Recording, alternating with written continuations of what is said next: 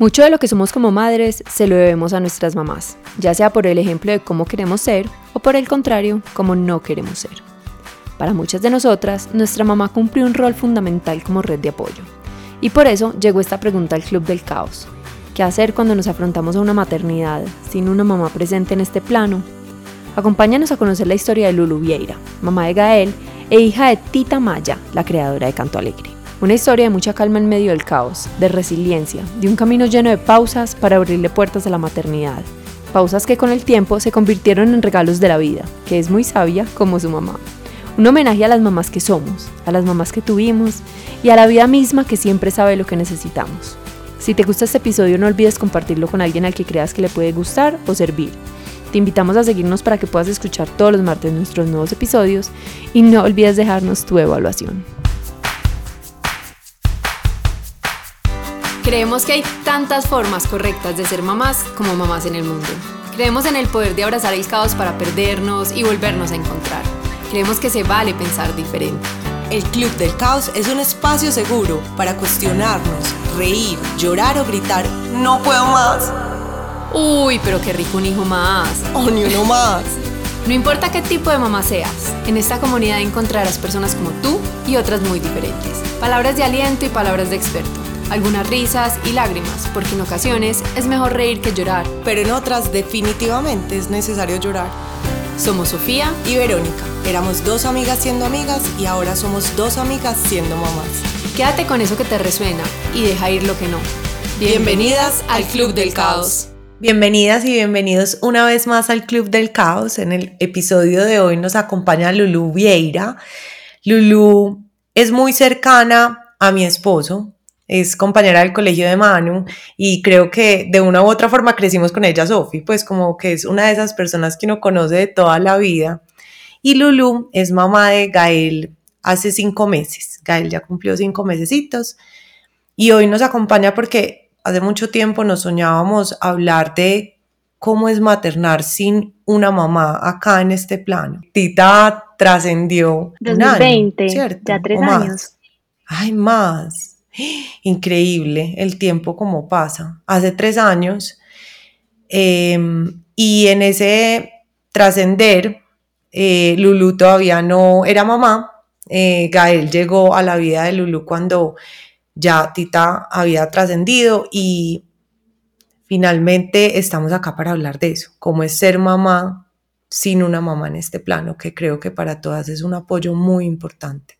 Entonces, Lulu, bienvenida al Club del Caos. Gracias, Vero, Sofi, qué rico estar aquí y compartir esta historia, esta aventura que ha sido pues dura, pero también muy bonita. Qué bonito. Cuando Vero me dijo que grabáramos este episodio, a Vero y a mí nos pasan unas coincidencias súper raras.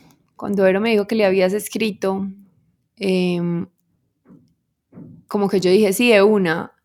Y en esos días le dije a una amiga, ya viene el Día de la Madre, tu primer Día de la Madre. Y me dijo, qué raro, acabo de caer en cuenta de que es el primer día de la madre que voy a estar, que debería de querer celebrar, porque a ella se le murió la mamá hace mucho y me decía, para mí el día de la madre es horrible, yo no quiero hacer nada, yo no quiero que me felicite, pues que felicitar a nadie, o sea, yo me quedo en mi casa con mi esposo y ya, y no hacemos nada, porque es un día duro para mí. Y me dijo, acabo de caer en cuenta de que ya soy yo, algo así como, ya soy yo la estrella, pues como, qué raro. Y yo, sí, pues y yo mismo le dije, se vale si igual no lo quiere celebrar, porque es que pues una cosa es que uno se volvió mamá, pero también es mamá primeriza y es su primer día de la madre, entonces yo le dije, pues no te exijas tener que estar feliz, pero fue justo en ese momento y yo dije, hay tantas mamás transitando eso, o sea, transitando lo mismo que tú estás transitando de una u otra manera, porque sí hay diferencias, pero es muy parecido. Yo dije, es magia. Es magia y más en el mes de las madres. Es magia porque, porque creo que vamos a homenajear a las mamás de muchas otras maneras, así no estén acompañándonos en este plano. Así es, total. Entonces, no sé, Lulu, si quieres empezar por contarnos eh, un poquito de, de, esa experiencia, pues yo creo que empecemos por, por lo que estábamos hablando ahorita y es cuando decidiste ser mamá, y, de ahí en adelante? Bueno, digamos que esta historia nace de mi mamá y yo fuimos muy cercanas, muy, incluso pues yo viví siempre con ella solita, éramos las dos, mis papás se separaron desde que yo estaba muy bebé. Eh, tengo una relación hermosa con mi papá, mi mamá fue siempre súper, eh, digamos, apoyó siempre que yo tuviera una relación muy fuerte con mi papá, pero vivíamos ella y yo. Entonces, toda la vida crecí como con esa mamá muy presente, eh, con una relación hermosa entre las dos. Pasamos de ser pues mamá e hija, después fuimos como hermanas en la adolescencia, yo decía como roommates también porque pues vivíamos las dos como ya dos adultas. Em, yo estudié comunicación y, producción audiovisual, pero me enfoqué en contenidos para niños, entonces me fui a trabajar a Discovery Kids, pero siempre con ese deseo de trabajar con ella, porque ella fundó Canto Alegre, que es una productora de música para niños y una academia pues que viene además desde mi abuela, digamos todo ese linaje femenino además ha sido súper fuerte y súper bonito en mi familia, entonces yo llego como esa tercera generación también con ese legado de ellas dos y siempre mi deseo fue como traer todo ese conocimiento a vivirlo con ella. Entonces ahí pasamos ya a ser em, jefe, amiga, hermana, todo a la vez.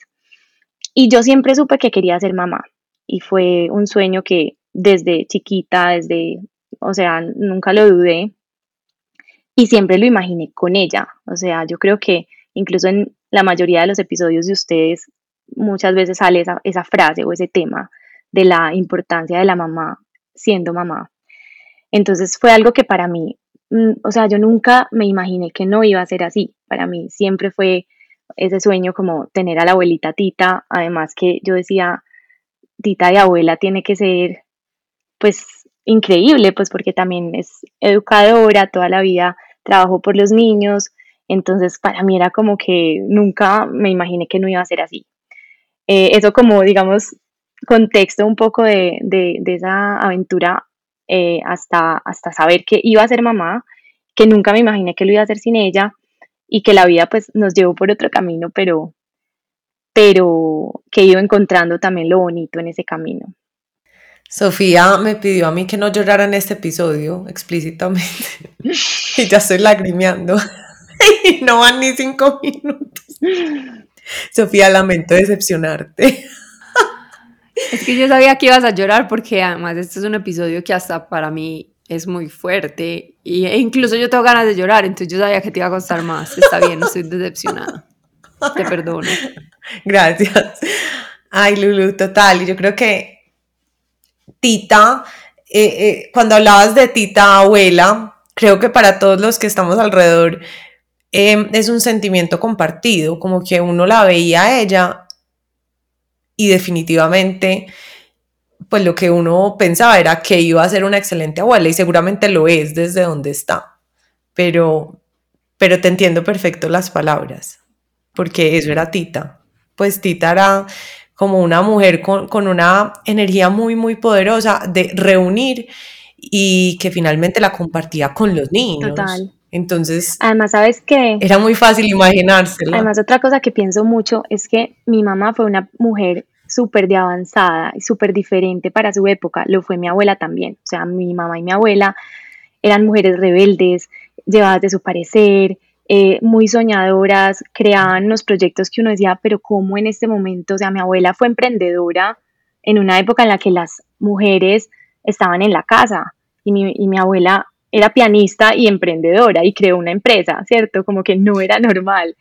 Lo mismo mi mamá, mi mamá desde los 80 hablaba de la tierra es la casa de todos, el cuidado del planeta, el pensamiento ambiental, que no era una moda, no era un tema común y ella ya estaba predicando, pero de una manera súper radical, eh, un montón de temas por la infancia, por los niños, pero incluso por eh, temas planetarios y sociales. Entonces yo, yo crecí viendo a una mamá súper diferente a las otras, o sea, por ejemplo, a mis amigos del colegio les mandaban mecato, a mí me mandaban raíces chinas, literal.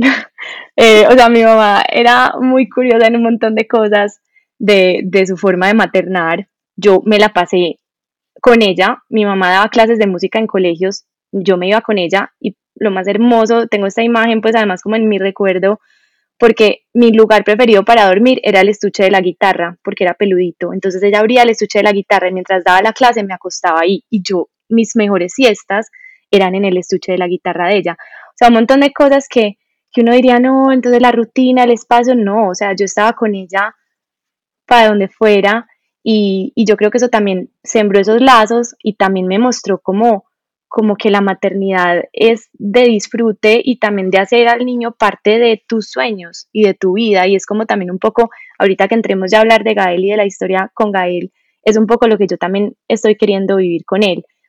Eh, mi mamá era de las que me decía frases hermosas como, tú no tienes que parecerte a nadie más que a ti misma, ¿cierto? Como que tú te debes parecer a ti. Em, era de las que siempre era desde lo positivo. Ella no me decía, se va a caer, sino que me miraba a los ojos y me decía, no te caigas, cuando uno estaba miqueando, ¿cierto? Eh, o si uno estaba como en pataleta, me decía, bobita no, bobita no. Entonces, no sé, como que hoy miro también como ver a tu mamá ser mamá, eh, te va sembrando un montón de cositas que sin darte cuenta las tienes ahí. Y, y, con lo que decías ahorita es eso, es también como qué mamá tuve y, de qué manera transité como mi infancia con ese montón de, de semillitas que hoy empiezo como a, a, entender y a disfrutar de otra manera. Sabes que, y hay mucha gente, a mí eso me parece muy lindo porque vos y yo tenemos una relación muy especial con nuestra mamá, mucha gente no tiene ese tipo de relaciones, pero la maternidad casi siempre sirve para una de dos, o para sanar la relación que ha tenido dificultades, o para al revés valorar todavía más la relación que uno tiene con la mamá. Y eso a mí me parece divino. Y todo lo que tú vas a hacer como mamá probablemente está basado en lo que era Tita. Además, acá pensando, yo creo que Gael va a tener una fortuna que no tiene probablemente casi ningún niño.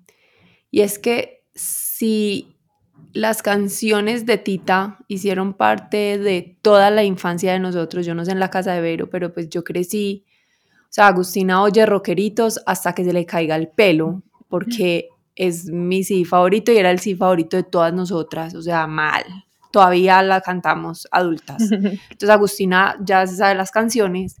Ahora Gael va a tener la oportunidad de tener siempre una abuela súper presente a través de la música y eso a mí me parece magia. O sea, yo intentaba mucho, por ejemplo, que mis papás le escriban cartas a Agustina contándoles de sus vidas y les compré un journal que es de abuelos para escribirles. Obvio no lo he logrado porque no sacan el tiempo, porque los abuelos son así. En cambio, Tita sin tener que hacer nada, pues. Sí, haciendo mucho. Tita como parte de su vida le dejó, le dejó un legado que no se puede borrar. Es que eso no se borra, es que no son fotos en un celular. O sea, qué belleza. Y qué bueno que lo dices, Sofi, porque yo creo que no lo había notado así o no lo había tal vez valorado de esa magnitud hasta que soy mamá. Obviamente las canciones de mi mamá hacen parte de la vida de muchísimos niños, de muchísimas generaciones, incluso en muchísimos países. Por cierto, te cuento, Sofi, que México es el país que más nos oye, increíble, más que Colombia, como dato curioso.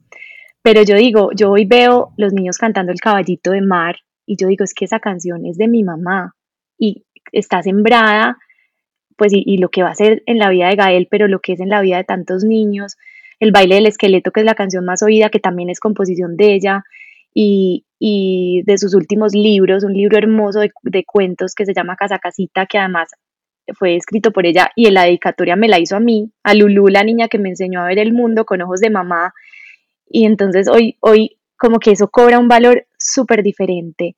Y, y, de verdad que es lo que tú dices, es una fortuna para Gael. Yo digo, no, no tiene su abuela, digamos, de manera presencial, no, no la va a conocer físicamente, no la va a abrazar, que ya me van a poner a mí también a llorar ustedes. pero, pero cada que suena una canción de ella, cada que hay un libro, incluso en las clases, eh, saber que el método de, de, enseñanza de música también sigue vigente, sigue presente en un montón de niños y de familias, creo que eso lo vale todo. Y, realmente eso es, es una abuela de otra manera. Ahí está. Y sabes que es súper poderoso, que la va a conocer no solo a través de su música, sino a través de ti. Y es lo que te decía Sofi. O sea, las semillas están en ti, completamente. Y de una u otra forma, sea buena, mala la relación que tengamos con nuestras madres, habitan dentro de nosotros. Y, y es muy bonito, como cuando uno es mamá, darse cuenta de eso. a mí me da mucha risa porque Manuel me dice tisito muchas veces y, y, yo antes le peleaba, yo le decía, a mí no me digas tisito y yo hoy me da risa y yo le digo, sí, mi mamá habita dentro de mí y es hermoso y abrazo eso tan bonito porque es que lo que soy hoy se lo debo a mi papá y a mi mamá. Y abrazo con todas las fuerzas eso que soy hoy. Entonces, definitivamente a través de nosotros también estamos transmitiendo. Ya, ya lo dijo Sofi, como desde abrazar eso que fue fácil o difícil, no importa, pero que definitivamente nos habita y, y va a ser parte también de la historia de nuestros hijos. Entonces, ella sigue siendo abuela. Total. Desde otra parte muy distinta. Por ejemplo, a mí, y yo en este momento he pensado mucho en eso, el hecho de que la gente viva, así sea pues como en el inframundo, no sé cómo se llamaba, pero que la gente viva mientras que la gente siga hablando de ella, para mí eso es lo más poderoso que hay. Eso es uno, por ejemplo, de los mayores temores en que yo le escribo cartas, yo tengo un journal y le escribo a Agus cartas de sus diferentes etapas, de qué va pasando. Hay veces paso dos meses sin escribir y después vuelvo y le escribo. No crean pues que todos los días me levanto a escribirle. Em, pero es buscando eso. Yo digo, la memoria le falla a uno. Todo le puede fallar. Si yo escribo, por ejemplo, que es mi manera de tratar de perdurar lo que Tita, gracias a Dios, perduró con la música, pero si yo escribo y le cuento a Agus cómo eran sus abuelos, cómo era su papá, cómo era todo, de pronto logro que pase lo que pase, podamos ser un poquito más inmortales. Y eso me ha parecido súper bonito, que en la maternidad uno empieza a darse cuenta de eso, de cómo hace, tratar de, de, hacer perdurar como los recuerdos. Es un tema bonito. Y saben que ahí que mencionabas Coco, hay una frase que yo le digo absolutamente a todo el mundo cercano, eh, donde la muerte llega y, y el trascender. Y siempre les digo, solo muere lo que se olvida. Y esa frase salió de esa película. A mí esa película me parece transformadora, me parece hermosa, fue la película preferida de Maxi mucho tiempo. Y esa frase a mí se me grabó en el corazón. Y estoy segura que a Tita no la vamos a olvidar por muchas generaciones. Total. Así es. Ella es inmortal. Está presente en muchísimas formas. Y en muchas vidas, Lulu. O sea, es increíble, es que Sofi lo decía ahora. Muchos crecimos con esa música, nuestros hijos hoy, o sea, Lorenzo a duras penas dice mamá, papá, agua, pues está empezando a hablar y él pide el esqueleto. O sea, es como que eh, de verdad crecemos con esa, pues como con la música y no sé en qué nivel, en cuántas partes del mundo, pero en Medellín y me atrevería a decir que en Colombia, Canto Alegre es como parte de la infancia de los niños. Es una cosa muy bonita. Hermoso. Y es que es como lo que, lo que, lo que hablábamos ahorita, es como esos sueños que se materializan y que perduran por generaciones y que también van pasando como, como a modo de legado. Y, y esa es la felicidad, o sea, que sigan presentes. Y además hoy, por ejemplo, lo más lindo es que hoy muchos de los que oyen las canciones o incluso de los que están en las clases son hijos de quienes crecieron con esas canciones, quienes estuvieron pues de alumnos, entonces finalmente sí, ya hizo, sí hizo parte de la vida, por ejemplo, de ustedes, lo es de sus hijos también y así va a seguir siendo, entonces es muy potente, muy. Lulu, yo quiero que retomemos un tema que hablábamos ahora y es esa decisión de ser mamá. Tú, tú nos contabas ahora que definitivamente querías ser mamá y que querías tener a Tita de abuela y que ella viviera eh, pues como ese proceso. ¿En qué momento llega la enfermedad y esa enfermedad cómo afectó tu decisión de ser mamá? Bueno, nosotros nos casamos en el 2018, a mitad de año, nos fuimos de luna de miel y cuando volvimos, eh, mi mamá empezó con ciertos síntomas como de molestias y fue en ese mismo año, en 2018 a finales, que le diagnosticaron un cáncer muy delicado que incluso pues no se podía operar. Em, ella empieza en enero su proceso de quimioterapia, pero para mí lo más loco fue que muy atado como al miedo que da un diagnóstico de estos, que es totalmente normal, eh, como miedo, de mis mayores pensamientos era, quiero ser mamá ya. O sea, de, al mismo tiempo que yo transitaba por ese miedo y por ese, esa incertidumbre de, un diagnóstico de cáncer, mi, mi sensación inmediata fue, quiero que seamos papás ya.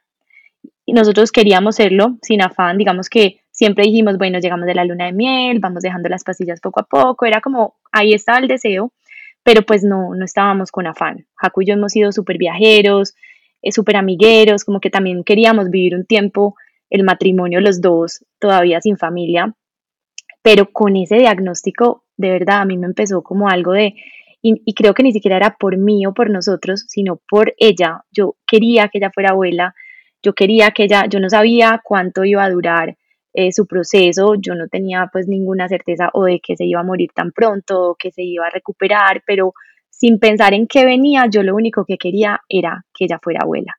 Entonces empezó un poco como esta, yo me pasaba entre quimioterapias y, queriendo ya ser mamá, em, digamos, no de una manera muy activa y no pensando pues en tratamientos y en cosas, pero sí como, bueno, empecemos a buscar. Y la vida es muy sabia, o sea, yo hoy lo veo y digo, claro, en ese momento mi mamá era quien me necesitaba, yo me dediqué un año y medio a ella, yo me volví su secretaria, yo recibía las llamadas de los médicos, yo me aprendí todos los términos médicos que incluso me, se morían de la risa en cada cita porque me decían, tú eres médico, porque yo salía pues con los términos más rebuscados y sofisticados que oía en otras citas, eh, yo tomaba nota de todo, a mí me llamaban entonces la secretaria del oncólogo para programar no sé qué, o sea, yo me entregué y también agradezco que, el hecho de trabajar con ella y, de, digamos, de ser independiente me permitió entregarme totalmente a ella. Em, y hoy digo, claro, yo no podía ni estar embarazada ni tener un bebé en ese momento. O sea, mi, mi energía, mi tiempo, mi todo tenía que estar para ella. Y fue muy hermoso. Digamos que el, cuando ella la diagnosticaron, que fue muy a principios de diciembre, ella cumple años el 16 de diciembre y me acuerdo que ese año recién diagnosticada yo le regalé eh, el Camino de Santiago de Compostela, que era un sueño que ella tenía hacer el camino. Y le dije, nos vamos juntas. Y me acuerdo que en, plenas quimioterapias, digamos en, un, en una ventanita que tuvo entre dos sesiones, porque además ella se empezó a recuperar súper bien. Ella tuvo como una primera tanda, ese primer semestre del 2019, empezó a reaccionar súper bien al tratamiento, nosotros hemos sido muy de medicina alternativa y ella acogió de una manera muy linda la quimio, pero a la vez la complementó con todo lo otro en lo que creía.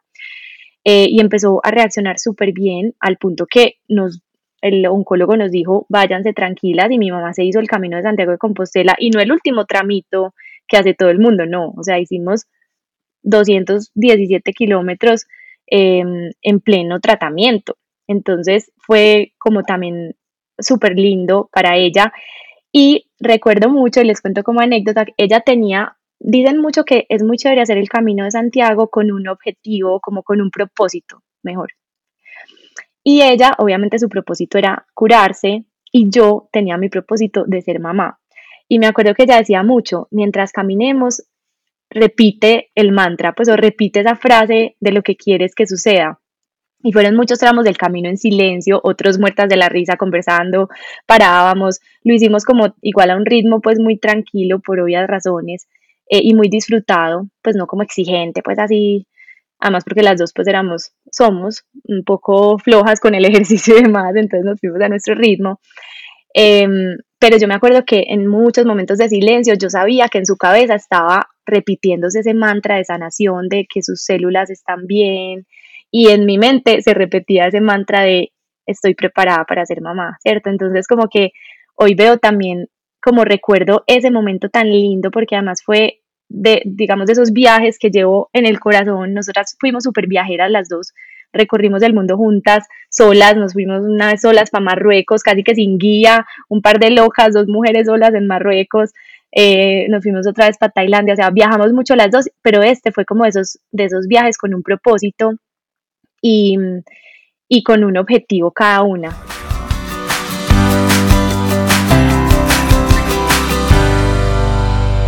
Entonces recuerdo que yo ya venía con ese deseo, ella en su proceso de curación, llegamos del Camino de Santiago, ella siguió con sus quimios, ahí tuvo una recaída, digamos que el cáncer siguió avanzando, eh, tuvieron que cambiarle el tipo de quimio, bueno, digamos que ahí empezó em, la enfermedad a, avanzar. Mm, yo creo que yo nunca entendí o acepté del todo que ella se iba a ir tan rápido, como que en mi corazón yo siento que lo que yo vivía era disfrutarme como el segundo, ¿cierto? Como cada momentico sin pensar mucho que venía. Em, yo realmente soy una persona muy tranquila y en general muy positiva, porque a mí, pues mucha gente que es un poquito más, eh, de pronto, ¿cuál será la palabra? Dramática, me decía como, y, entonces, y, tú? y yo era como, no, o sea, yo estoy transitando y viviendo el hoy, eh, hasta el último momento paseamos, o sea, ella, ella se murió en marzo y nosotros en enero estábamos en el mar y no, no pues en un resort, no, en Río Cedro, caminando, eh, pues caminadas largas y ella ya muy débil, pero para mí como que yo no sé, yo me, no sé si no era no aceptar, pero era como no preocuparme o no, no anticipar la angustia o no anticipar la despedida o, ya, esto se acabó, no, para mí yo creo que mi posición siempre fue como, como disfrutar ese, hasta el último segundo, ¿cierto? Entonces, digamos que ese diciembre em, ella empezó muy débil, em, todavía pues como todos con la ilusión de, que seguía en su tratamiento y demás, y cumplía 60. Entonces ese 16 de diciembre del, del 2019 le celebramos los 60 de una manera muy especial, pues como su vida. Yo creo que tal vez todos en el fondo del corazón teníamos como esa cosita de que de pronto era su último cumpleaños, pero yo creo que nadie lo, lo manifestó así. Fue también como celebrar la vida eh, a través de, de, pues de, deseos lindos, de rituales, de música, em, pero, pero, pero yo creo que sí, todos algo sentíamos como que de pronto se iba acercando, pues no sé si el final tan rápido, pero que tal vez sí podía ser su último cumpleaños, pero fue como un cierre muy bonito. Y ahí em, tuvimos ese paseo que les conté al mar, en enero llegamos y ya ahí empezó muy débil. Incluso nosotros nos íbamos para India en febrero. Era un viaje que ella venía soñando hace mucho. Incluso, imagínense que ella cree mucho pues en, en la medicina alternativa, como les contaba, entre ellas pues todo el tema de Ayurveda. Entonces yo alcancé a conseguir dos hospitales en India donde nosotros estábamos incluso volcando un poquito el viaje. En principio, obviamente era un viaje turístico, pero yo empecé al tener esos hospitales, ya estábamos incluso eh, considerando no seguir con el grupo todo el paseo, sino quedarnos eh, en un hospital de esos de Ayurveda, que hay unos tratamientos largos, que incluso tienen hospedaje pues en el, en el hospital para familiares, y yo dije, pues vivamos esto, enfrentémonos a de pronto a otra forma de, curarse y a vivir pues algo distinto. Entonces nosotros nos íbamos en febrero, teníamos muy ya cuadrados eh, un par de hospitales averiguados, que el paso que seguía era presencialmente pues ir con los exámenes y demás. Y yo le dije, allá decidimos si nos quedamos en ese hospital o si seguimos con el grupo, dependiendo cómo ella esté. Pero la vida también es muy sabia, yo creo que hubiera sido pues delicado irnos con ella tan débil. Eh, ella era muy terca, ella era muy fuerte y siempre lo fue y en su, todo su tratamiento se mostró muy fuerte Em, y yo soy muy tranquila, entonces a mí me decían, ¿cómo se van a ir para India? A mí me llamaban pues todo el mundo y yo decía, yo quiero acompañarla a ella en su decisión también, pues finalmente si ella se siente fuerte, si ella se siente tranquila y además no nos íbamos solas, íbamos esta vez con Jaco, mi esposo, que además ellos crearon una relación hermosa y yo creo que mi mamá también se fue muy tranquila de ver como el compañero de vida que, elegí y la familia que estábamos formando y nos íbamos los tres, entonces pues también ahí nos daba como cierta tranquilidad pues el hecho de que Jaco estuviera con nosotros, pero la vida es muy sabia, como decía, y yo creo que también habernos ido en ese momento tan débil de, de su cuerpo, pues no hubiera sido lo ideal. Eh, los vuelos pues larguísimos, no, o sea, yo creo que hubiera sido una locura.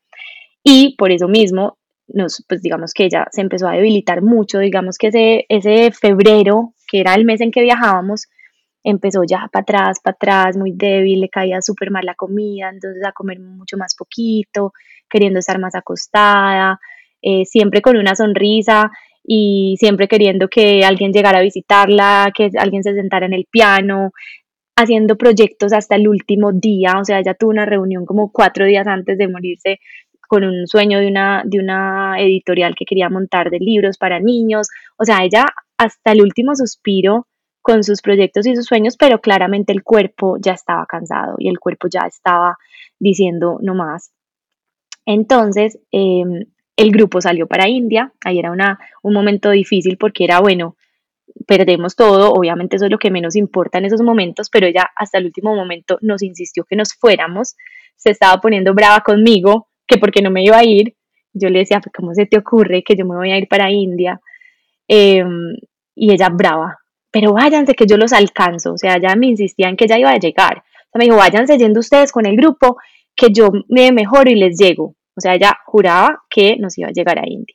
Y yo le dije, pues nos vamos juntas, entonces ven, mejórate, démonos unos días más y nos vamos juntas, pero yo no me voy a ir sola, pues sin ti. Jaco y yo no nos vamos a ir sin ti, entonces si, si tú crees que vamos a ir, pues nos vamos después, no pasa nada. Y tal cual ahí fue ya, digamos, eh, se debilitó mucho, ahí entró al hospital, ella misma lo pidió, ella dijo yo quiero ir al hospital y, ahí fue poco a poco, digamos, su despedida. Eh, yo siempre tuve, como les decía, no, no negación, pero no sé si uno es que tiene una, una esperanza hasta el final o, yo no quería como ver la muerte como algo malo, no sé, hoy no, no descifro del todo como mi, mi posición, pero siempre estuve súper serena, incluso en el momento, me acuerdo muchísimo del momento en el que el médico mm, se me acercó y me dijo, no, o sea, ya no hay nada que hacer, estamos, pues ya los órganos están muy, muy, muy débiles y, y definitivamente yo creo que es acompañarla. Yo incluso en ese momento, pues yo creo que ese momento cualquiera lo piensa y, yo creo que uno se derrumba de una manera absurda y yo siempre tuve como una serenidad que yo no sé de dónde ni cómo, pero siempre como que mi presencia con ella fue eh, de mucha serenidad. ¿Sabes qué siento, Lulu? Que mientras que hablaba pensé en dos cosas. Uno, que te preparaste para ser mamá siendo hija. Y eso es hermoso. Y siendo hija 100%, o sea, te dedicaste a tu mamá. Y otra cosa que pensaba, ahora que cuando contaste la historia del Camino de Santiago, es que esos dos objetivos se cumplieron de formas muy diferentes, pero tu mamá sanó y tú fuiste mamá. Entonces, se alcanzó el propósito. Total. Y me parece súper lindo. Y también su propósito del viaje a India, que ahorita vamos a ese otro lado de la historia, que, que ella decía, yo te llego, yo te llego, y ahorita les cuento esa parte que también fue, digamos, como el desenlace, otra parte de la historia que, que hoy miro para atrás y digo, Dios mío, de verdad los tiempos, la, la, la perfección como de la vida.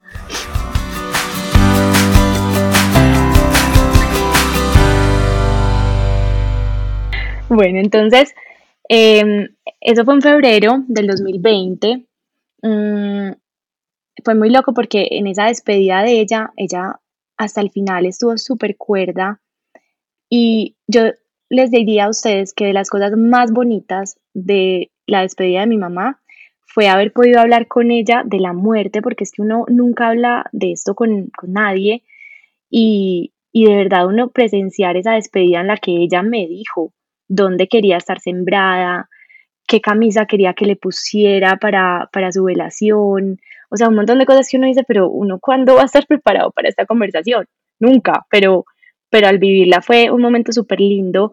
Em, el humor que ella tuvo en esas últimas horas, salía con unos chistes, eh, que por favor la mejor amiga que vive en Estados Unidos, que, la, que llamen un rapi para que la traiga, Em, bueno, salía con unas cosas, pidió Coca-Cola, de las últimas cosas que tomó fue Coca-Cola normal, helada. Eh, Esa sería Sofía. no, y yo, yo decía, uno, uno hablar con la mamá, que además es la persona que fácilmente pues más amas en la vida, o en mi caso pues lo era, y poder hablar mirándose a los ojos de quiero que me siembres en el magnolio que yo sembré, o sea, unas cosas que uno dice, pucha, qué hermoso, qué duro, pero a la vez qué lindo también, eh, como ese, ese momento tan íntimo y como tan, tan difícil.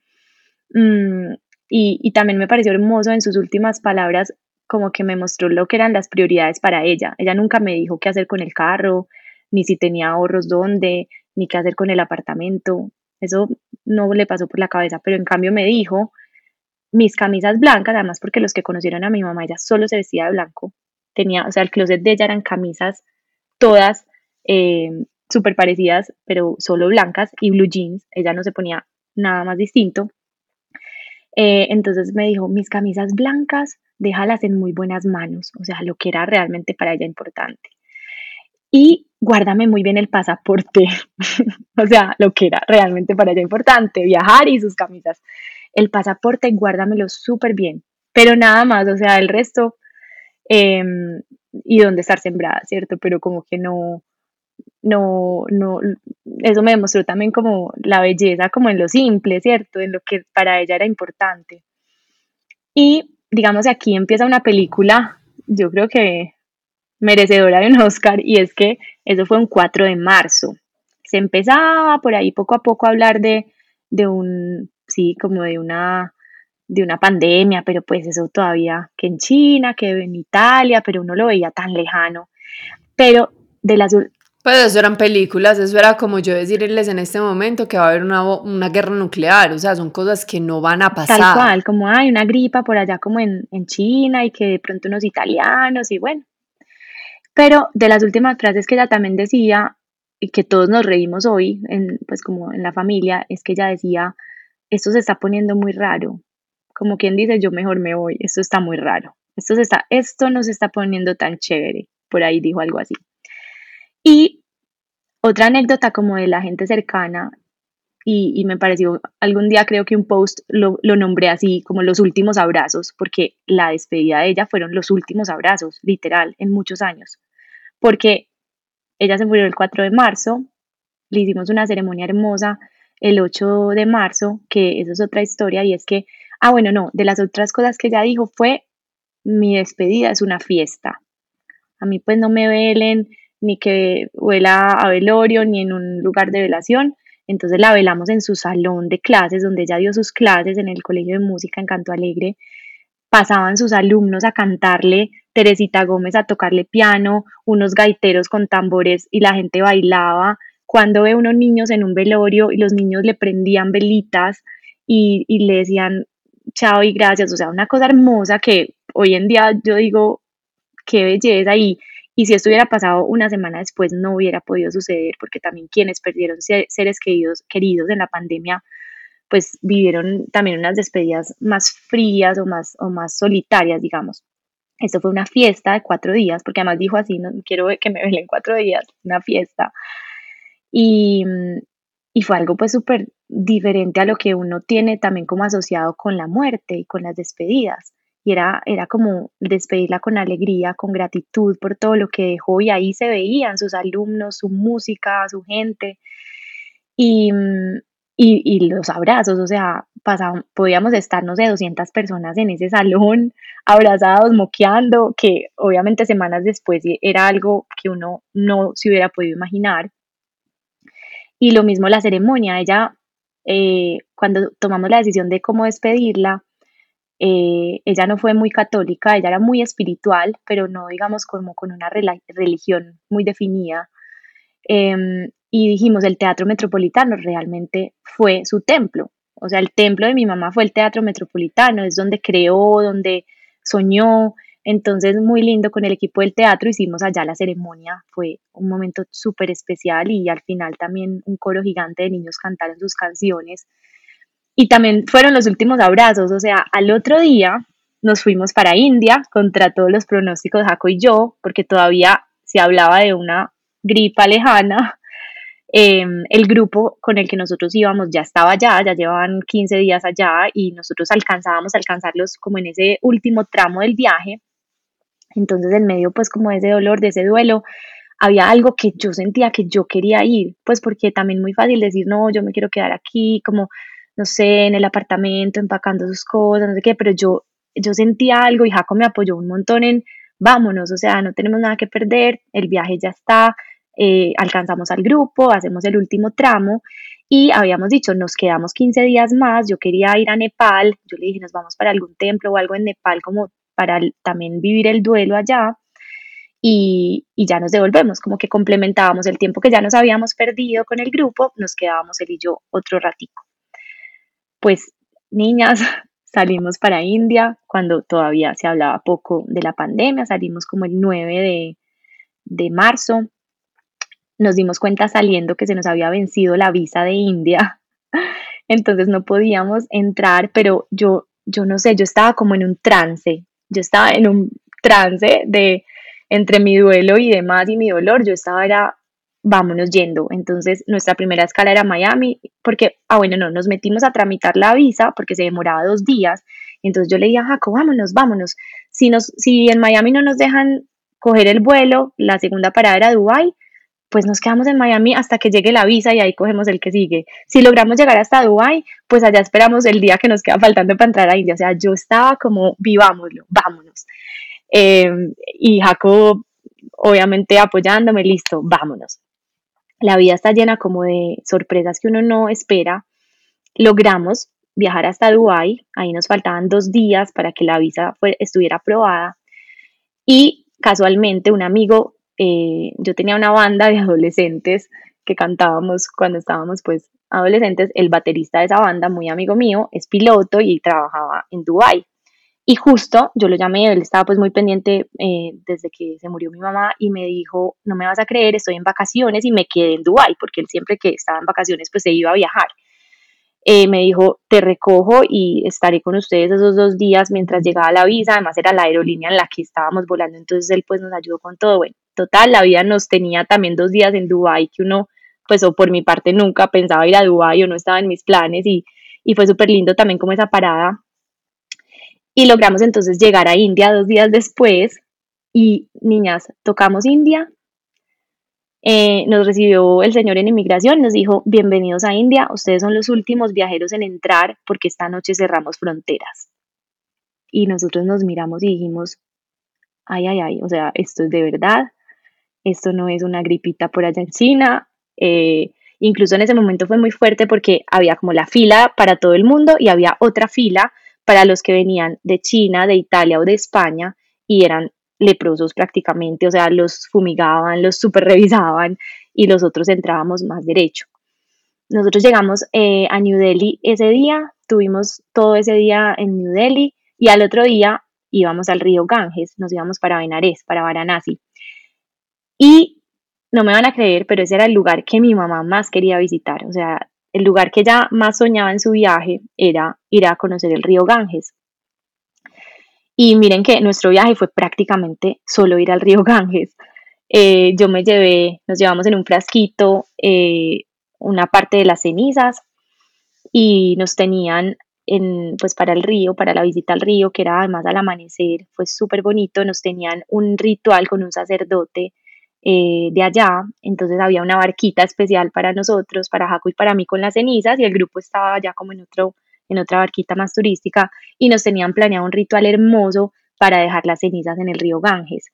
Entonces nosotros llegamos, tuvimos un día en New Delhi, al otro día volamos a Varanasi y al otro día era este ritual que fue, yo creo que de los momentos más mágicos de mi vida.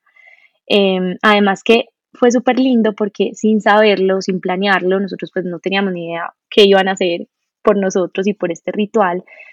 Toda la, todo el diálogo, digamos, de este sacerdote era en la, en el, digamos, en las mujeres. Entonces él me preguntaba el nombre de tu abuela, ahí en un medio inglés mezclado con indio que yo medio lo entendía.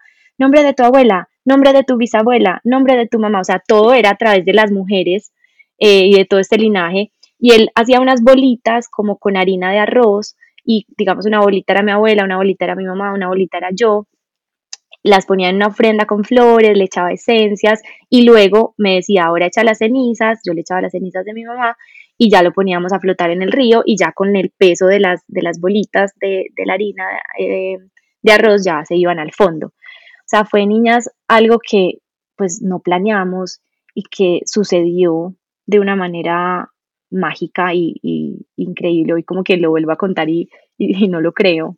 Fue un momento súper especial. Nos bajamos de esa barquita y el celular estaba a reventar, ya empezaba el presidente a hablar de cierre de fronteras en Colombia, ya se empezaba a hablar de, de que esto estaba regándose por el mundo, como que ya la magnitud estaba cobrando, digamos, otro valor y en ese momento entendimos que, que, que, estaba, pues que esto era real. Yo seguía pues en mi trance, yo, yo eh, le decía a Jaco, no, entonces, eh, porque bueno, ahí nos devolvimos para New Delhi, nos quedamos en un hotel esas dos noches mientras eh, cogíamos el vuelo de regreso, lo adelantamos obviamente todo el grupo, y yo seguía, bueno, vamos para el Taj Mahal, y Jaco me miraba como, está cerrado, y yo como así que está cerrado, o sea, creo que el Taj Mahal lo han cerrado como dos veces en la vida, y esa fue una de ellas. Y yo seguía diciendo que vamos, o sea, yo estaba todavía en mi trance, yo como que no lograba entender del todo, pero, pero ya sí veía la magnitud, también ahí tuvimos que empezar a conectarnos con la empresa, porque entonces, claro, los alumnos todos en la casa, entonces yo entre mi duelo lancé una campaña que se llamaba Música en Casa y cada noche de, la, de esa primera semana de encierro lanzábamos un programa en vivo, yo me grabé desde India, o sea, el fondo blanco que se ve soy yo en India, me cambiaba de ropa y grabé los ocho episodios. Eh, como ese hilo conductor, bienvenidos a Música en Casa, eh, hoy vamos a cantar tal canción, hoy vamos a hacer esta actividad con los niños, o sea, en medio del encierro en ese hotel, esperando el vuelo, nosotros trabajando en equipo, eh, pues también en, hacer más feliz la, el encierro de los niños y en, y en estar cerca de nuestra comunidad y en sentir pues que las familias sintieran también como ese apoyo entonces eso era como de película, o sea, era como el encierro, la incertidumbre, el duelo. Acabaste de, dejar a tu mamá en el río Ganges, pero cerraste la empresa, las familias nos necesitan. O sea, era como una cosa que yo hoy digo, eso era como surreal, como que hoy, hoy digo, no, no entiendo cómo, cómo hicimos. Eh, total, logramos llegar al aeropuerto, ese 19 de marzo que, que ya fue la noche que cerraron fronteras en Colombia. Y cuando estaba en la sala de espera, me llamó mi amigo piloto y me dijo, dime que estás en la sala de espera. Y yo, sí, ya vamos a abordar. Me dijo, me acaba de llegar el reporte de vuelos, él trabajaba pues en Emirates y me dijo, es el último vuelo que sale de India. Ya los demás están cancelados. O sea, ese vuelo que ustedes están montando es el último vuelo que sale de India. Lo abordamos, logramos llegar a Dubái. Yo dije, vámonos acercando. Si llegamos a Dubái, pues ahí están los amigos. Si logramos llegar a Orlando, que era nuestra siguiente parada, pues ya estamos en América. Vamos como acercándonos de a poquito. Llegamos a, a Dubái, el vuelo a Orlando no estaba cancelado, logramos llegar a Orlando. Cuando llegamos a Orlando, nos llegó el mensaje cancelado el vuelo a Medellín. Era Panamá, pues era eh, escala en Panamá y luego Medellín, cancelados. Entonces dijimos, Dios mío, bueno, vamos a ver qué hacer. En ese momento mi tía, que es mi otra mamá, estaban, yo creo que mi familia y, en especial mi tía estuvo, digamos, fueron días en los que no durmieron. Logró comprarnos las dos últimas sillas de un vuelo que había em, directo Orlando-Bogotá.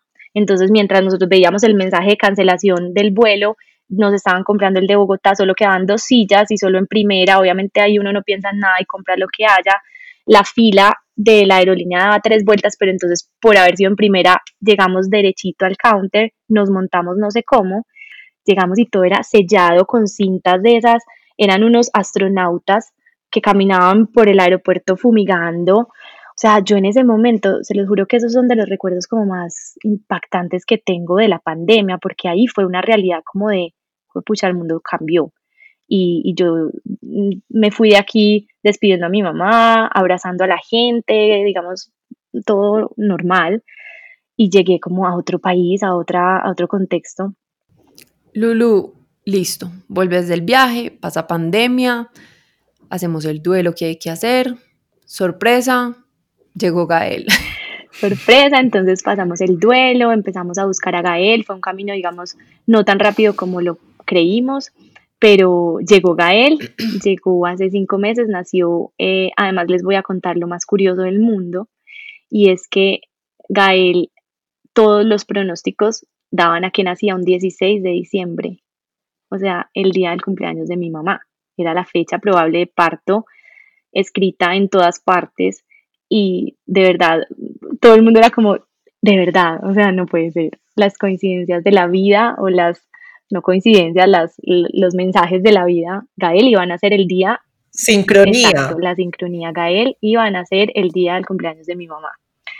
Em, y lo curioso es que yo creo que ella no quería que naciera ese día. Yo creo que ella quería que él tuviera su día, que, que, que fuera especial y diferente, porque digamos que en mi caso todo iba bien para un parto natural, era lo que yo quería, lo que yo me preparé muchísimo y soñé. Em, los controles iban súper bien, Gael siempre estuvo acomodado, todo, digamos, marchaba hacia ese 16 de diciembre de manera natural, todo el mundo decía van a ser con Tita, esto era pues como además del suceso, la Navidad para Canto Alegre es muy importante, entonces nosotros estábamos en temporada de conciertos, para mí diciembre es un mes alegre, o sea, como que eran un montón de cosas pasando y, todo el mundo como 16 de diciembre. y un 13 de diciembre yo tenía el control normal semanal, em, la, la ginecobstetra es muy amiga, fue como otra hija de mi mamá, ella fue de Canto Alegre toda su vida y fue como una hermana mayor mía, eh, entonces ella además iba a traer al mundo a Gael, al nieto de Tita. Y obviamente todas las ecografías y todos los controles eran una recocha, era un paseo de amigos. Y ese día yo la vi más callada de la cuenta, más concentrada en el monitor, pocas palabras y yo, Jaco nos mirábamos como, bueno, cuando nos dijo, no sé, hay algo que no me gusta mucho, veo que el líquido se redujo muchísimo, no es normal en una semana porque la semana pasada tenías mucho líquido, hoy veo muy poquito. Y veo también que hay, se ve muy marcado, digamos, como el, intestino del bebé, que no es tampoco muy normal verlo así en este momento. Entonces me dijo, en este momento no, no me siento objetiva, me siento más hermana que médica, quiero llamar a dos compañeros, entonces llamó a dos compañeros de ella de medicina fetal, uno de ellos incluso su profe, en quienes confiaba mucho. Él cogió pues el ecógrafo y se miraron y dijeron, sí, la verdad no es normal. No los veía asustados, o sea, no era como algo grave, pero decían como, ve tan raro. Y yo decía, pero estos que ven bebés todos los días, que esto les parezca raro, es porque si hay algo raro. Entonces, eh, él se volteó y le preguntó cuántas semanas tiene. 38 más 6. Entonces dijo, ah, no, ya, vamos a conocer hoy a Gael. Y nosotros, ¿qué? ¿Cómo así? Pues eso fue. Eh, pero todo está bien, sí, todo está bien. Es más, no es cesárea de emergencia, vamos a hacer parto natural, simplemente te vamos a inducir, pero todo está bien, pero cuando hay una sospecha y ya está tan adelante el embarazo, nosotros sugerimos y recomendamos y preferimos pues no, no, no sufrir, digamos, o no arriesgarnos a que de pronto sí haya algo. Lo más seguro es que no haya nada, pero puede haber algo. El caso es que así fue, pero eh, lo, lo curioso, lo bonito es que siempre la pregunta estuvo como, ¿qué fue lo que pasó? o ¿Qué pasaba? Y hoy la respuesta es nada, no había nada. O sea, incluso se encontraban en... Tita jugando con el ecógrafo. Literal, así, esa frase Sofi la dijo la Mella, pues mi, mi ginecóloga, me dijo, tu mamá pintando el ecógrafo, o sea, pintando el intestino, bajándole el líquido, o sea, porque además que fue como, fue, fue como tema de la clínica. Esa noche la Mella se encontró con sus compañeros en, entre cirugía y cirugía, ellos todos porque Gael nació al amanecer, entonces fue entre los turnos de la noche se encontraban y le decían, ¿qué hubo? Ya nació, al fin, ¿qué era? O sea, fue un caso de estudio, literal, lo llevaron a caso de estudio porque un intestino normalmente no se tenía por qué ver así, el líquido, o sea, todo fue muy loco y literal fue para que Gael naciera su día, un 14 de diciembre, dos días antes de su cumpleaños, también que fuera su mismo signo y lo que fuera, pero que tuviera como su día y su momento.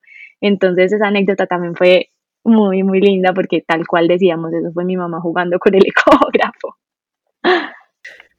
Qué hermosura.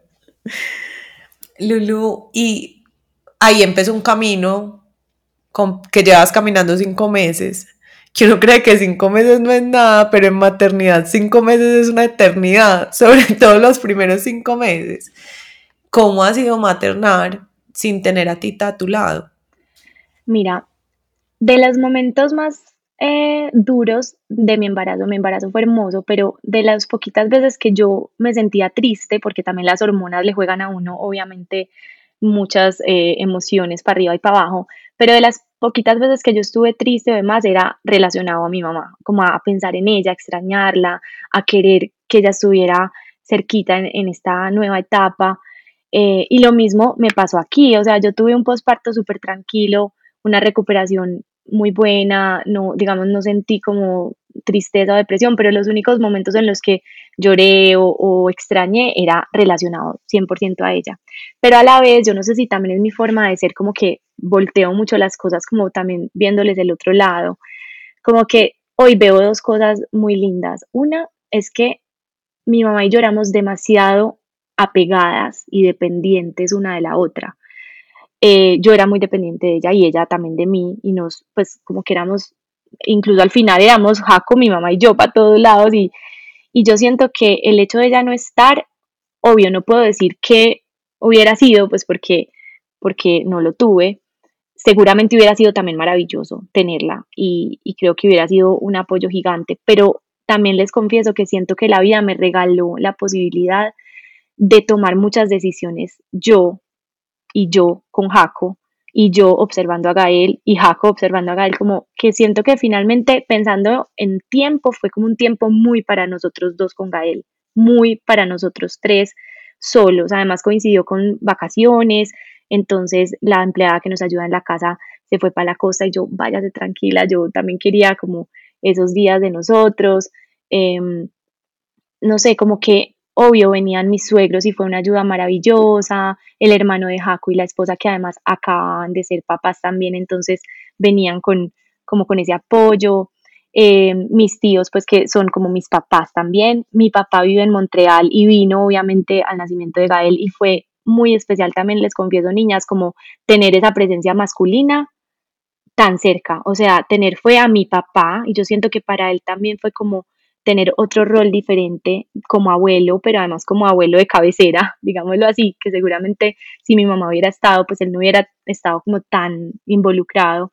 Em, entonces como que siento que fue un espacio muy nuestro en el que pudimos vivir como esos primeros días y semanas de los tres, obvio con la red de apoyo, pero muy de los tres, que seguramente de haber estado mi mamá hubiéramos sido los cuatro y ella de enseñándonos cosas maravillosas, pero también seguramente yo muy dependiente. Entonces hoy también lo veo como un regalo de yo haber podido como empoderarme un montón. Suena muy loco, pero hoy yo, yo digo, ser mamá sin mi mamá también ha sido como yo poder creer mucho en mí, en lo que ella me sembró, en mi intuición, pero sobre todo como en, fortalecer mis decisiones, porque yo sí acepto que yo era muy mamá dependiente en mis decisiones y, y creo que eso es como de lo que más he recogido en este tiempo sin ella. Sabes que eso es un tema que hablamos mucho Vero y yo, porque para mí, yo creo que el top 5 de momentos de mi vida más importantes fueron las primera, el primer mes de Agus que hice lo mismo que vos. O sea, yo le dije a la empleada, no venga, pero yo sí no tenía excusa. Yo sí eché a todo el mundo como con una escoba. Mi mamá, no venga, mi suegra, no venga, empleada, no venga, nadie venga. Pues mis amigas se reían y me decían, ¿cuándo me vas a dejar conocer a Agustina? Incluyendo a Verónica, y yo como que algún día. y para mí, ese momento, como que las mamás que puedan y quieran regalarse ese momento, por lo general tiene que ser con el primer hijo, porque con el segundo pues no tienes tiempo de estar como así de tranquilo como los tres conociéndose, ¿cierto? Em, pero ojalá se regalaran con el primer hijo ese momento de conexión y de confiar en su intuición y de y regalarse ese espacio. Y no quiere decir no tener red de apoyo, porque yo te voy a decir, mi red de apoyo estaba ahí dejándome empanadas, kibes, albóndigas, eh, lasañas, me mandaban, por ejemplo, mucha comida, que eso era lo más delicioso del mundo. O sea, yo sí tenía red de apoyo, yo no es como que me desconecté del mundo. Ay, pero es que eso es lo que le permite a uno realmente como conocer ese nuevo ser humano que acaba de llegar al mundo, que ni él se conoce y todos los llantos de todos los bebés son diferentes. Esa es la única manera de uno saber como que ese bebé, ¿por qué carajos está llorando? Cómo duerme, qué le gusta, qué no le gusta. Y es como también a mí que me gusta y a mí que no me gusta, ¿cierto? Eh, cómo me queda más fácil la lactancia. Y por ejemplo, la lactancia para mí fue sagrado poder escuchar solo a mi asesora de lactancia, a mi cuerpo y ya. O sea, no tener gente diciéndome, es que te la pegaste mal, es que te la pegaste bien, es que le estás dando mucho, le estás dando poquito, yo no sé qué. Y a mí eso me parece magia. Y sabes qué? O sea, ese espacio me parece de verdad magia. Y ahí tocas un tema que, que, que me pasó, y es que yo creo que hoy, y ustedes ya lo han hablado en varios episodios, hay demasiada información, demasiadas cuentas de Instagram, demasiadas opiniones, entonces yo hubo un momento, les confieso, en que en ese inicio de entender mi cuerpo, entender al bebé, entender un montón de cosas que estaba sintiendo, mi lactancia fue muy dura porque al principio no me salía casi leche, Gael empezó a perder peso, llegó el, tarro, yo siquiera lo recibí muy bien y, y le di pues al principio, pero un día dije yo quiero y puedo sacar esta lactancia y volví a mi lactancia exclusiva contra todos los pronósticos, le bajé el tetero, pero también lo recibí como una ayuda y, algo necesario en su momento. En fin, lo que quiero decir es que hay tanta información, hay tanto también juzgamiento o, en ese exceso de, de, información uno mismo se juzga si las cosas no se están haciendo como lo dice este post o como lo dice esta asesora o demás,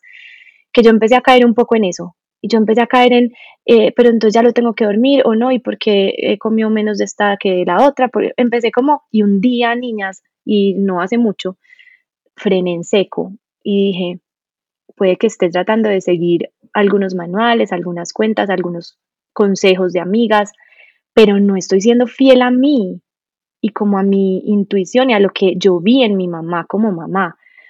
O sea, yo vi a una mamá auténtica, sin manuales, sin Exceles, sin alarmas, sin rutinas, pues con rutinas, porque además mi mamá para las rutinas, incluso en la música, el ritmo y la rutina es clave, pero sin rutinas me refiero a, ser estricto y, exagerado. Y un día como que en serio frené y yo dije, si de las cosas más hermosas que yo aprendí de mi mamá siendo mamá es esa autenticidad, leer al otro, mi mamá siempre hablaba mucho de eso, cómo leer al otro, y en ese caso era leer al bebé, qué necesita y qué quiere, y no qué dice en ese documento que debo hacer. Em, creo que eso ha sido de mis grandes aprendizajes eh, en este tiempo, que vuelvo y digo, es muy fácil caer en eso y, seguramente esto le puede servir a muchas que nos estén oyendo, es muy fácil caer en, en, los manuales, pero un día de verdad yo me abrumé y yo me sentí que yo no estaba haciendo yo, que yo no estaba siendo fiel también a lo que había aprendido y que me gustaba, ¿cierto? Y que, y que había funcionado. Entonces un día dije, pa'l carajo los cuadros de Excel, pa'l carajo los, ¿cierto? Y saber filtrar, recibir mucha de esa información, darle la bienvenida y saberla como manejar, pero dentro de mi eh, forma de vida. Jaco y yo, vuelvo y digo, somos viajeros. Gael va canto alegre con nosotros, hace sus siestas en el estudio de grabación, en el coche, de mano en mano en reuniones. Gael ya viajó internacional de cuatro meses, ahora vamos para Cuba con Canto Alegría, un festival, además homenaje a mi mamá, ¿cómo no me iba con Gael para Cuba un homenaje a su abuela? Obvio, vamos con él de cinco meses para Cuba. Entonces, como que si la vida que él eligió también es esta de nosotros, yo tampoco puedo pretender que él tenga como una estructura de crianza demasiado cuadriculada ni demasiado igual a otros bebés. Ahí pues también vuelvo como a mi mamá y ahí yo frené y dije, yo tuve un ejemplo de una mamá maravillosa también en su autenticidad y en su frescura, en mí trabajando, creando, haciendo mis producciones audiovisuales en un estudio de grabación, o sea, él también llegó a mi vida para, para vivirla como la, como la vivimos nosotros. Entonces creo que también ese ha sido mi gran aprendizaje en este tiempo. Lulu, ¿qué ha sido lo más difícil de maternar sin mamá? Presente en este plano. Yo creo que, como decíamos ahorita, poder preguntarle algo, poder recibir un abrazo en un momento difícil, poder preguntar cómo lo hiciste tú. Yo muchas veces me pregunto, ve, mi mamá, ¿cómo habría hecho esto? Y no tener a quien preguntarle. Es más, no tengo muy claro ella, por ejemplo, hasta cuándo me alimentó. Me hubiera encantado saberlo. Eh, cosas de esas como incluso muy cotidianas, ni siquiera muy trascendentales, pero como poderle preguntar cómo fue conmigo muchas cosas, porque claro, hay unas que yo recuerdo, hay otras que me contó, hay otras que mi tía se acuerda. En estos días, por ejemplo, fue mi tía la que me dijo, tu mamá desde muy chiquita te ponía sabores en la boca. Antes de empezar, digamos, ya alimentación complementaria en forma, fue mi tía la que me dijo, tu mamá te ponía, te untaba sandía para saborearla, te untaba, te untaba mango para saborearlo. Y le pregunté al pediatra y me dijo, claro, ya le puedes empezar. Entonces, ese tipo de cosas que puede que estén en la información de otros, pero que, que yo digo que rico sería preguntarle esto, por más elemental que sea. Entonces, creo que eso ha sido lo más duro, como no, no tenerla para hablarle, para abrazarla, para verla cargando a Gael, como que siento que, tal vez ha sido, yo creo que por cultura y, pues por humanos somos muy, también muy del contacto físico y de las conversaciones y de los abrazos, entonces creo que ha sido eso. Pero con todo lo que hemos hablado, hay otras formas en las que ella está. O sea, yo siento que la maternidad trae muchas preguntas, pero me he dado cuenta que tengo las respuestas y que ella muchas de ellas me las dejó. Entonces, eh, y en cada canción, como dijimos, en cada libro, entonces es como ver que ella está y que está dentro de mí, pero, pero sí, obviamente la, parte eh, física hace mucha falta. Y, y la red de apoyo, por lo que decíamos, uno, pues tu mamá no te acompaña en este plano, y dos, no tienes hermanas ni hermanos. ¿Quién es tu red de apoyo? O sea, que eso es lo que mucha gente nos dice, como que cuando nosotros, yo hablo, por ejemplo, cuando yo hablo, hay gente que nos ha dicho, sí, claro, es que vos lo decís muy fácil por tu mamá y por tal cosa, y yo hay veces incluso se lo he dicho a ver, o yo me siento mal porque yo estoy hablando desde un privilegio de tener una mamá que se dedica a Agustina, pero, ¿y si no mi hermana? ¿Y si no mi otra hermana? O sea, yo tengo tres mujeres 24/7 disponibles para Agustina.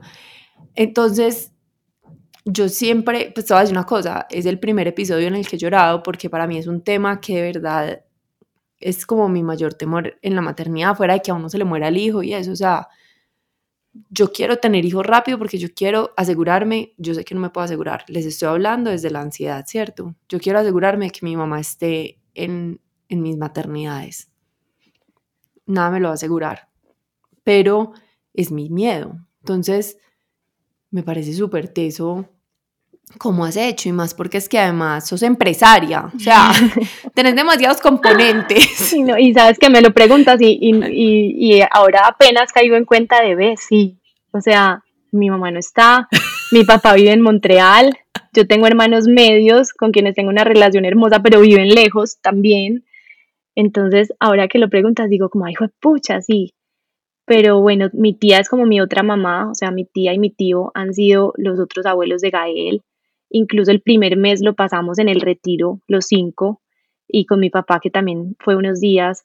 Eh, entonces, ellos han sido, digamos, un elemento muy importante de la red de apoyo. Mis suegros han sido maravillosos en este camino también. O sea, digamos que el lado de la familia de Jaco ha sido un apoyo súper importante pero además yo siento que a mí de las cosas lindas que me dio Canto Alegre, que además a nosotros nos molestan los que hemos ido de Canto Alegre porque decimos hermanos a todos, hemos sido muy cercanos.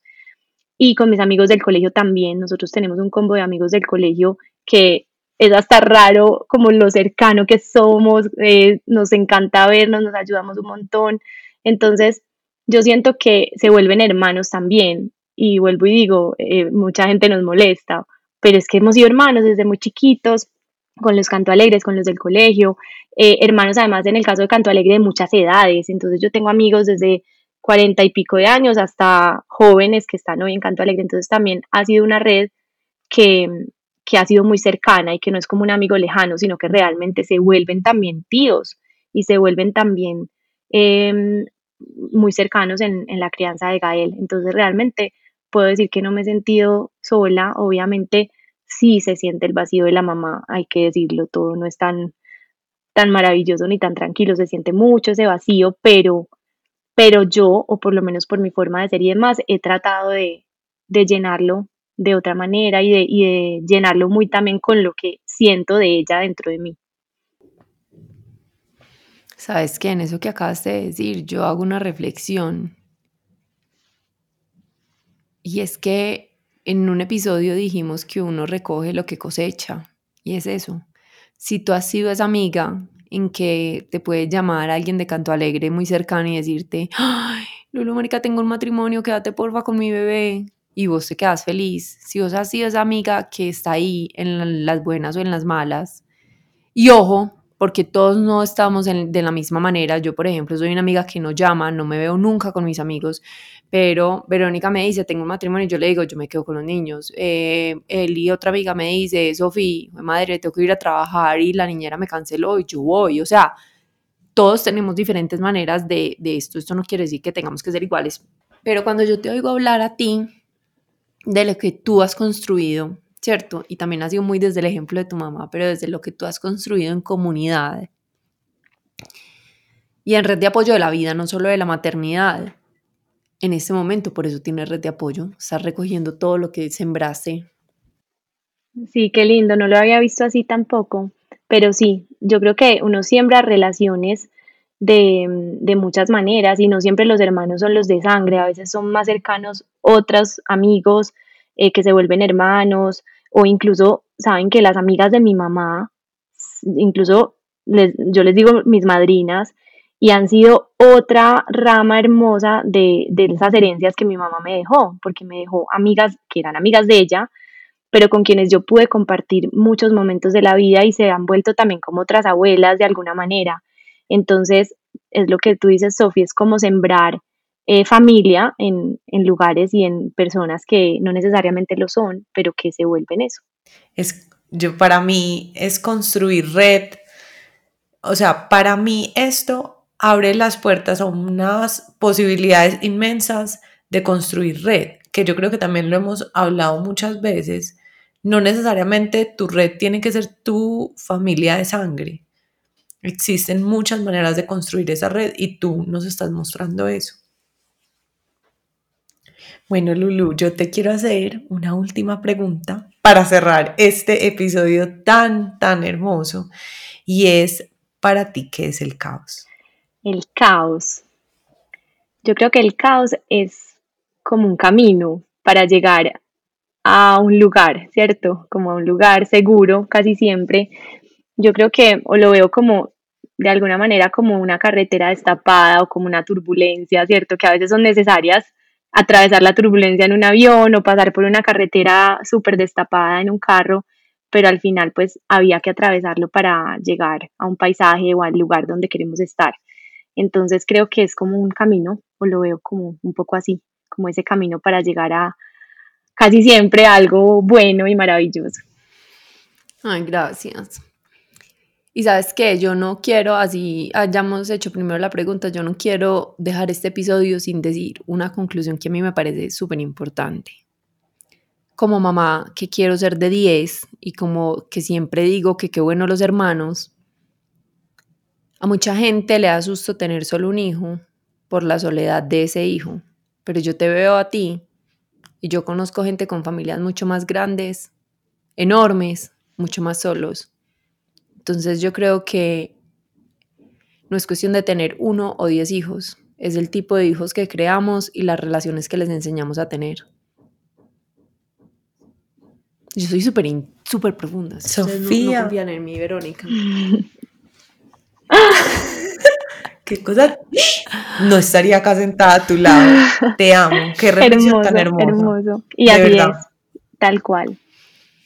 Entonces, no, yo te quiero agradecer por sacarnos este ratico eh, y por, por abrirte. Sé que no es un tema fácil, me imagino que menos que es un tema fácil sabiendo que estamos grabando hoy a dos días del, Día de la Madre, eh, que no logramos hablar de eso, pero pues me imagino que debe ser igual un revolcón como de emociones, como, yo no sé, yo no sabría ni cómo asumirlo, como bien o mal, celebro o no. Yo tampoco, yo la verdad tampoco, no he querido pensar. estamos celebrando. Y saben que Sofía lo acaba de decir y yo, para mí, la mano de Tita acá está también. Finalmente es, la estamos honrando y la estamos celebrando a través de este episodio. O sea, se vale querer llorar y al mismo tiempo estar feliz de ser mamá. Pues es súper válido. Entonces te quiero agradecer porque sé que no debe ser un momento fácil. Se vale. Eh, quiero que los que no conozcan Canto Alegre, de verdad, si los invito a que lo conozcan porque muchos crecimos con eso y es la mejor música para niños. Y tienen, sí, yo insisto con el rockerito, porque es que a mí me encanta el rock, entonces eso me parece que es música de adultos para niños, la amo mal. Eh, entonces los invitamos a que sigan a Canto Alegre. El Instagram de Canto Alegre, ¿cuál es? Arroba guion bajo, canto alegre guion bajo. Listo, ya. Ah, bueno, ya saben cómo seguirlos. Y los invitamos a todos a que nos sigan en Instagram como arroba el club del caos guion abajo y que todos los martes estén pendientes de nuestros nuevos episodios. Gracias, chao. Gracias, Gracias, chao.